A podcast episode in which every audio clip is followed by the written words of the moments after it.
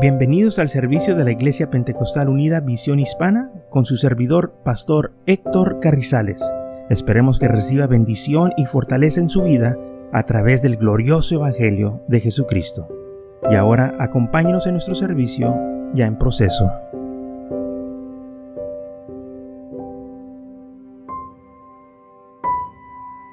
Y el ángel Graviel viene a María y le dice que ella fue escogida para dar a luz el Mesías. Y le dice que cómo va a suceder la situación. Y eh, el versículo 38 dice, entonces María dijo, he aquí, la sierva del Señor, hágase conmigo conforme a la palabra, o a tu palabra. Y el ángel se fue de su presencia. Esta mujer, cuando se le dijo lo que iba a suceder, que iba a tener un hijo y que el Espíritu Santo iba a venir sobre ella, ella creyó y dijo que, el Señor haga conmigo lo que Él quiera. Se puso en la disposición del Señor, se puso en las manos del Señor. Y vemos cómo por, por este, causa de ella, este, el Mesías nació, fue seleccionada ella, fue favorecida pero también vemos a otras mujeres que Dios usó. Claro que muchas veces cuando hablamos de María, pues todos sabemos cómo el Señor usó a María. Pero ella no fue la, la, la única mujer que el Señor usó en el Nuevo Testamento. También la Biblia menciona que hubo más mujeres. Mire, para todo este, eh, eh, el ministerio de Jesús hubo diferentes mujeres que el Señor usó. Y la Biblia les menciona aquí en Lucas capítulo 8, que dice que había mujeres que le, ministraban o asistían al Señor Jesús. En Lucas capítulo 8, versículo 1 dice así, Aconteció después que Jesús iba por todas las ciudades y aldeas predicando y anunciando el Evangelio del reino de Dios y los doce con él. Ok, especifica que los doce apóstoles iban con él. Pero también dice esto, versículo 2, y algunas mujeres que habían sido sanadas de espíritus malos y de enfermedades. María, la que se llamaba Magdalena, de quien habían salido siete demonios. Juana, mujer de Chuza, intendente de Herodes, y Susana, y otras muchas que le servían de sus bienes. Entonces había mujeres que también andaban con él. Quizás no andaban ellas en el ministerio predicando el ministerio, eh, predicando el evangelio, pero eran parte del ministerio. Y estas mujeres de sus bienes asistían al Señor, compraban cosas que eran necesarias, porque la Biblia dice aquí que eh, este, estas mujeres le servían de sus bienes lo que ellas tenían lo ofrecían al Señor. Entonces vemos cómo, aunque ellas no tenían, por decir un púlpito, no tenían este, el llamado de salir a predicar, tenían un llamado de servir al Señor. Y ellas estaban ahí dispuestas para hacerlo. Y vemos cómo en Marcos como este, dice la palabra del Señor que cuando él, estaba en Betania, sentado a la mesa con Simón el leproso, que dice la palabra del Señor que vino una mujer. Esta mujer era María. Y ella trajo algo muy importante. Era un vaso de alabastro de perfume de nardo puro, de mucho precio. Y se dice, hay algunos comentarios que dicen, comentaristas, que el valor de este perfume era todo el salario de un año. Y ella lo dio. O sea, eran sus ahorros que ella tenía para su vida este, ah, ya en su vejez. Ella iba a depender de esto. Pero tanto fue el amor que ella tenía para el Señor que estaba dispuesta en darlo todo. O sea, ella estaba poniendo literalmente su vida en las manos del Señor. Dijo, Señor, mira, ya te di mi vida, mi corazón, ahora estoy dando todo lo que yo tengo. Todos mis tesoros aquí están en este eh, vaso de perfume. Y por eso la Biblia hace mención de esto. Y por eso también dice la Biblia que hubo unos que estaban ahí que empezaron a murmurar y a quejarse y decir, ¿por qué se ha hecho este desperdicio? Se hubiera vendido. Y el dinero, pues dárselo a los pobres, mentira. Dice la Biblia que era Judas el que dijo esto porque era un ladrón y quería el dinero para él. No que le importaban los pobres, pero esta mujer le importaba a Jesús. Y la cosa más triste de aquí, de esta eh, situación, fue esto, que se dijo, ¿por qué este desperdicio? Y lamentablemente muchos tienen esa mentalidad todavía, que cuando dan algo para el Señor es un desperdicio. No es un desperdicio. Muchos piensan que viniendo a la iglesia están perdiendo el tiempo. No, no estás perdiendo el tiempo, no es un desperdicio. Es tiempo bien invertido.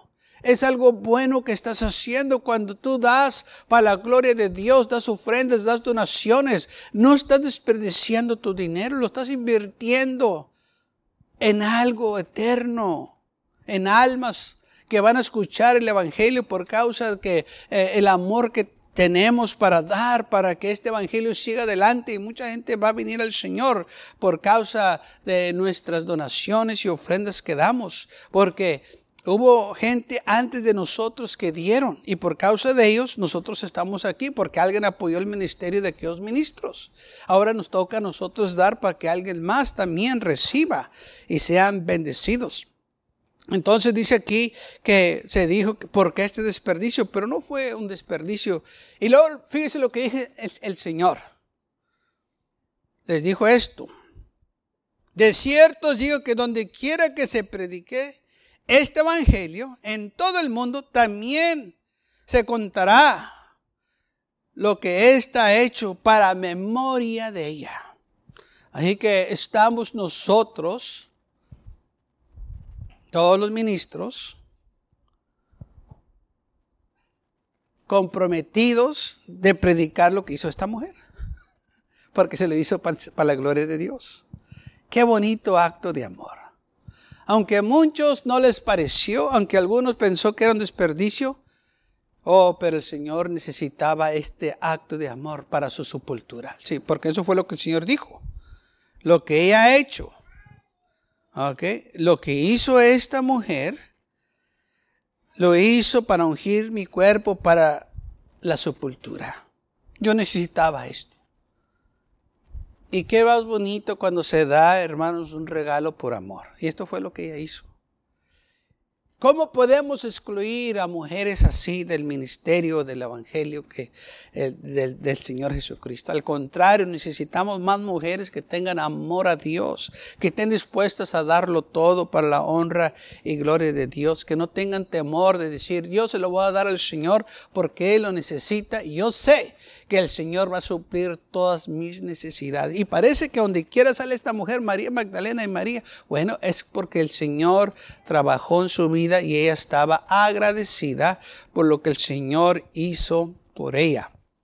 Y no nomás ella, como dice aquí, otras mujeres también, Juana, Susana y muchas otras que servían al Señor con sus bienes.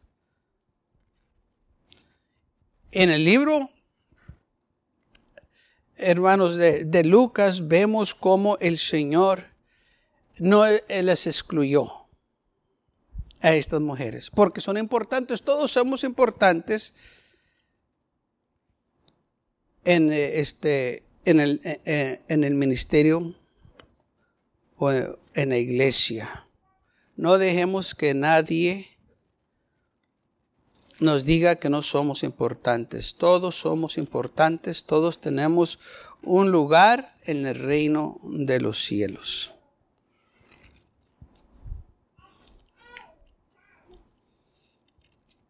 Gloria a Dios.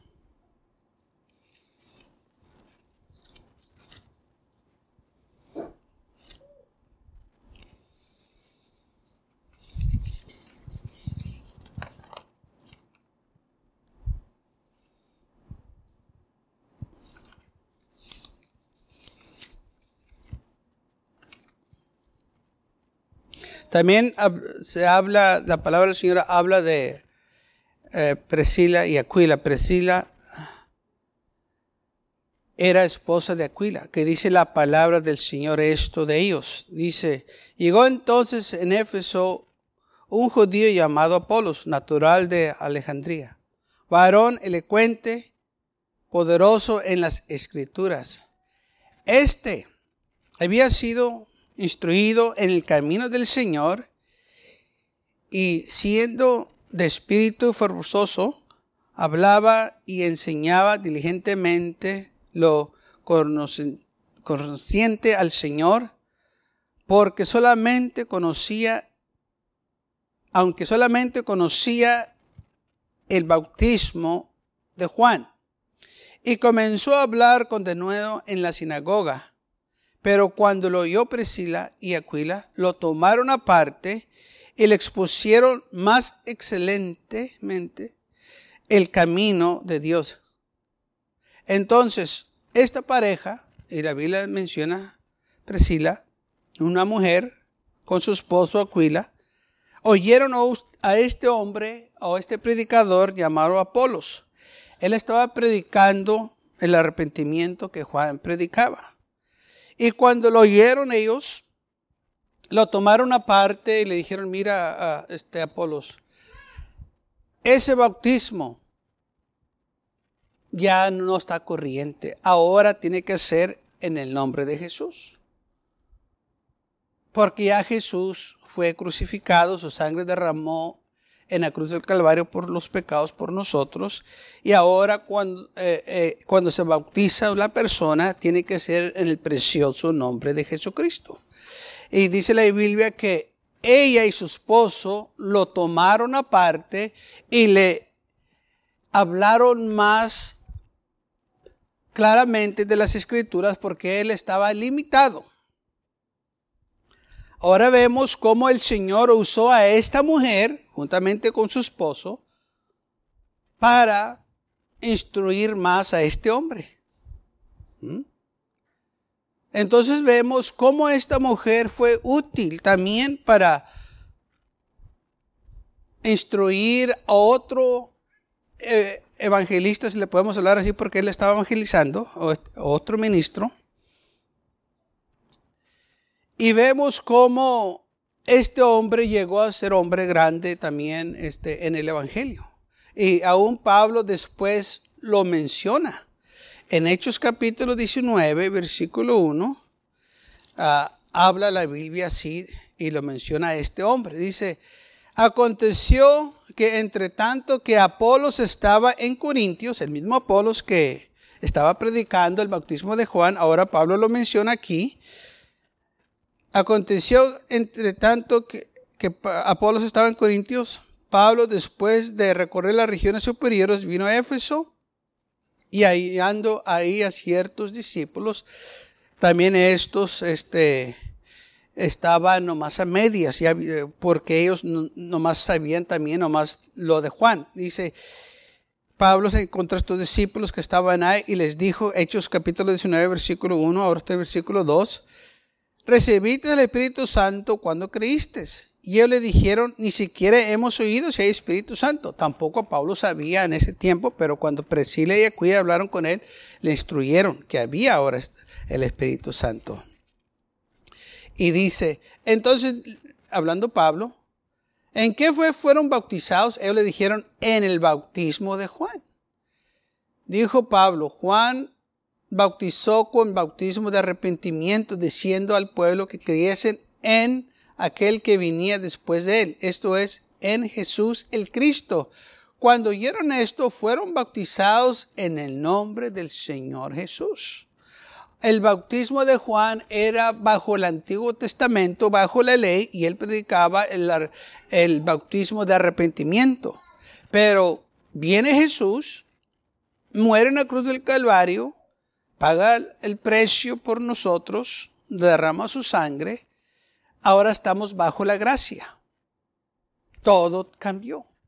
Ahora necesitamos que recibir el Espíritu Santo. Antes no era necesario porque tenían la ley. Ya no estamos bajo la ley, ahora necesitamos el Espíritu Santo. Y por eso Pablo les preguntó, ¿tienen el Espíritu Santo? Y ellos dijeron, ni siquiera hemos oído si hay, ni sabíamos. Entonces Pablo dijo, sí, sí hay Espíritu Santo. Y les preguntó, ¿en qué fueron bautizados? Ellos dijeron, pues sí, sí fuimos bautizados ya. ¿En qué?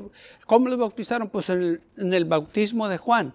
Y Pablo dice, no, es, ese bautismo ya no está corriente. Ahora es en el nombre glorioso de Cristo Jesús. Entonces vemos cómo esta mujer Priscila fue instrumento para ganar a este predicador Apolos. Y cuando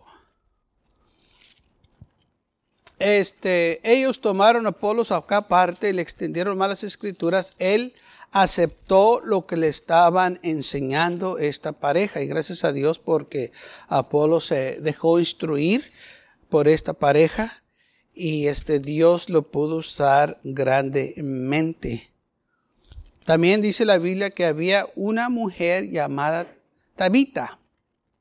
Y esta mujer, hermanos, era una mujer que hacía este, cosas o delantales y ropas para la gente y un día ella este, muere, pero dice aquí la palabra del Señor que mandaron, le llamaron a, Pedro porque se ven que estaba en cerquitas ahí en Jope, porque esta mujer había muerto y la gente o los hermanos estaban ahí este, dolidos de lo que había sucedido. Dice, así, que había entonces en Jope una discípula llamada Tabita, que traducido quiere decir Dorcas. Esta abundaba en buenas obras y en limosnas que hacía. Y aconteció que en aquellos días se enfermó y, y muere. Después la lavaron y la pusieron en una sala. Y como Lida estaba cerca de Jope, los discípulos oyendo que Pedro estaba ahí, le enviaron dos hombres y lo rogaron, no tardes en venir a nosotros. Levantándose entonces Pedro fue con ellos y cuando llegó le llevaron a la sala donde la rodeaban todas las viudas llorando y mostrándole las túnicas y los vestidos que Dorca hacía cuando estaba con ellos. Entonces, sacado a todos, Pedro se puso de rodillas y oró. Y volviéndose al cuerpo, dijo, Tabita, levántate. Y ella abrió los ojos y al ver a Pedro se incorporó. Y él, dándole la mano, la levantó entonces, llamando a los santos y a las viudas, la presentó viva. Esto fue notorio en todo Jope, y muchos creyeron en el Señor. Fíjese, ¿qué era el trabajo de esta mujer de Tabita? Ella hacía limosnas ayudaba a la gente, los hermanos, pero también dice la Biblia que hacía túnicas y vestidos y quizás los daba a la gente en necesidad o los vendía a un precio muy bajo para ayudar a los hermanos. Pero aconteció que dice la palabra del Señor que ella muere, se enfermó y murió. Pero también dice la palabra de Dios que sabían que Pedro estaba en Jope y le mandaron llamar. Y cuando llega Pedro, pues esta mujer ya tenía tiempo muerta. Y llegó Pedro a Jope, de Jope, y este, le enseñaron lo que esta mujer había estado haciendo y le contaron todas las buenas obras que esta mujer hizo. Fíjese que ella no era una mujer rica, no era una mujer este, de renombre, sino era una discípula, una mujer sencilla. Pero para el Señor todos somos importantes. Y fíjese lo que hizo el Señor. Ella se enfermó. Pero el Señor, muchos dicen, ¿y por qué el Señor no la sanó? Porque el Señor, hermanos, hace todo conforme su voluntad. No la sanó. Dejó que muriera. Pero sucedió un milagro tremendo. Cuando ella estaba viva, hacía buenas obras. Después de que ella es resucitada de los muertos, muchos son salvos. ¿Vio la diferencia? Llegaron muchos a conocer al Señor. Sí, la obra que ella estaba haciendo era buena. Pero el Señor engrandeció esa obra que ella estaba haciendo, dejándola morir para mostrar su poder. Muchas de las veces, hermanos, así sucede en nuestras vidas también. Quizás el Señor no va a obrar en esa situación, va a dejar que suceda. Pero de esa situación Dios se va a glorificar en nuestras vidas y va a ser algo grande. Y por eso nosotros tenemos que seguir confiando en el Señor. Y por eso estas mujeres están aquí en la Biblia, para que nosotros mírenos cómo el Señor las estaba usando a ellas también. E, ellas eran importantes por lo más este, trabajo noble que estaban haciendo, el trabajo más humilde, para el Señor todo es importante. Mire, una mujer que hacía este, túnicas, vestidos, parece que nadie les pone cuidado. Pero el Señor sí le puso cuidado. Para el Señor todos somos importantes. Tan importante que este, la levantó de entre los muertos. Porque eso fue lo que sucedió. Que cuando llegó Pedro se puso de rodillas y oró. Y luego le dijo, Tabita, levántate. Y ella abrió los ojos. Y al ver a Pedro se incorporó. Y él, dándole la mano, la levantó. Entonces, llamando a los santos y a las viudas, la presentó viva. Esto fue notorio en todo Jope y muchos creyeron en el Señor. Las grandes cosas que el Señor hace. Y una mujer que nadie sabía de ella que no tenía ah, este, la, eh, la, reputación de gran evangelista, de, de gran persona, pero el Señor sí sabía de ella. Y para el Señor todos somos importantes. Amén. Y esto es algo que no podemos nosotros, hermanos, este, ignorar. Las cosas que mujeres hacen en la obra del Señor. Había otra mujer, Lidia, y es, eh, es, esta mujer este, le dio al apóstol Pablo y a sus compañeros alojamiento. Dice así, en Hechos capítulo 16, versículo 13, de que a lo que aconteció. Dice Hechos 16, versículo 13, y un día de reposo salimos fuera de la puerta junto al río donde solía hacerse la oración. Y sentándonos hablamos a las mujeres que se habían reunido.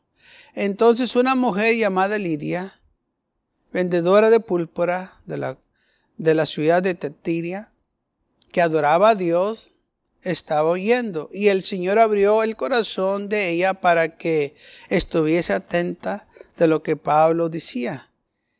Y cuando fue bautizada y su familia nos rogó diciendo, si habéis me juzgado que yo sea fiel al Señor, entrad en mi casa y posad.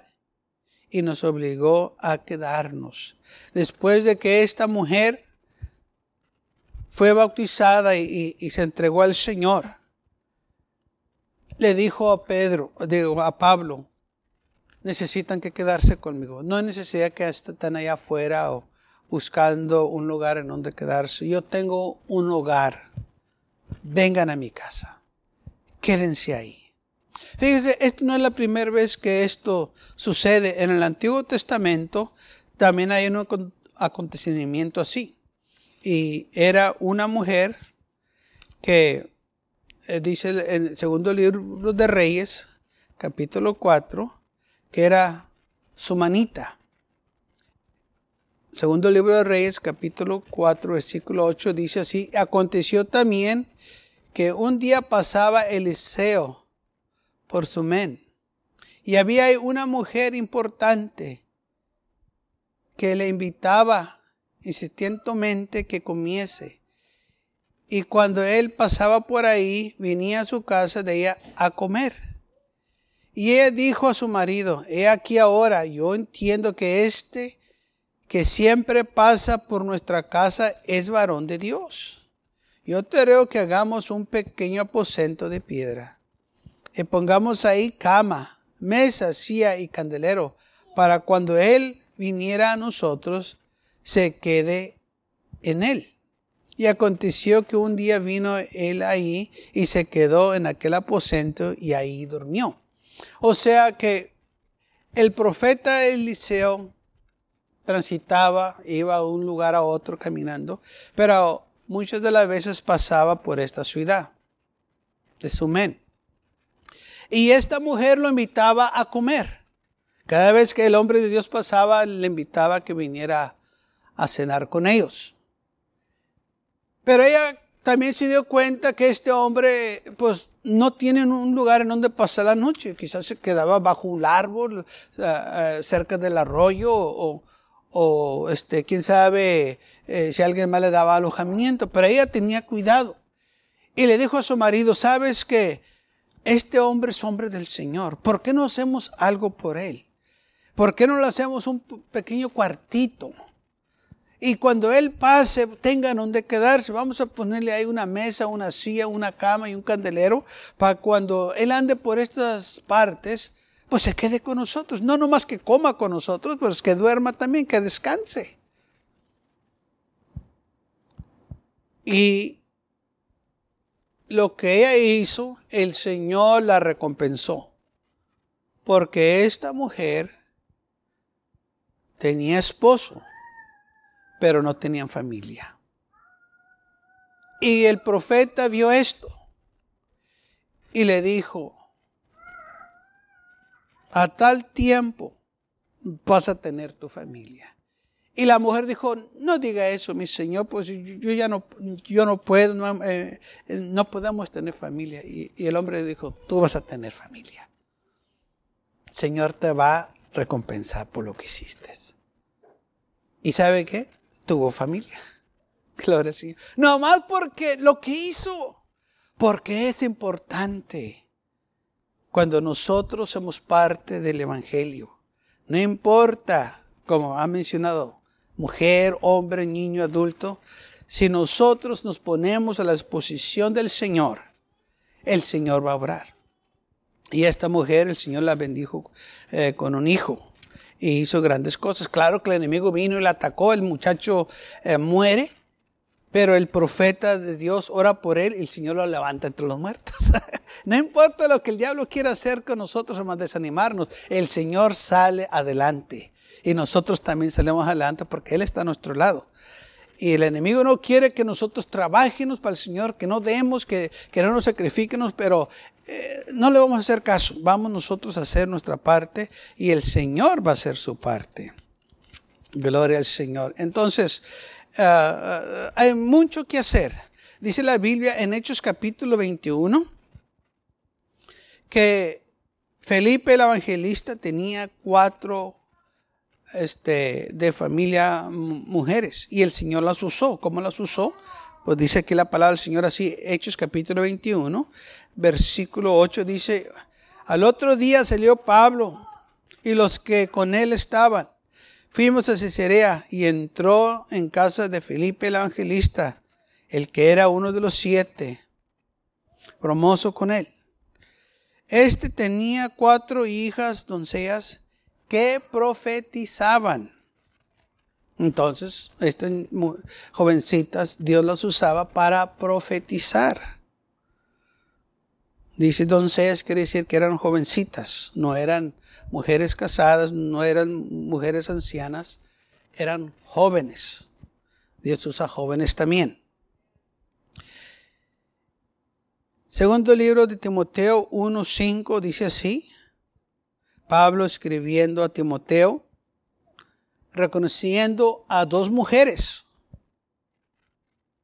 trayendo en memoria la fe no fingida que hay en ti, la cual habitó primero en tu abuela Loida y en tu madre Unesi. Y estoy seguro que en ti también. Pablo dijo, estas dos mujeres impactaron tu vida. Estas dos mujeres te enseñaron el camino del Señor. Estas dos mujeres te enseñaron la fe. Y por eso Pablo dice, estoy seguro que en ti también eh, te impactaron.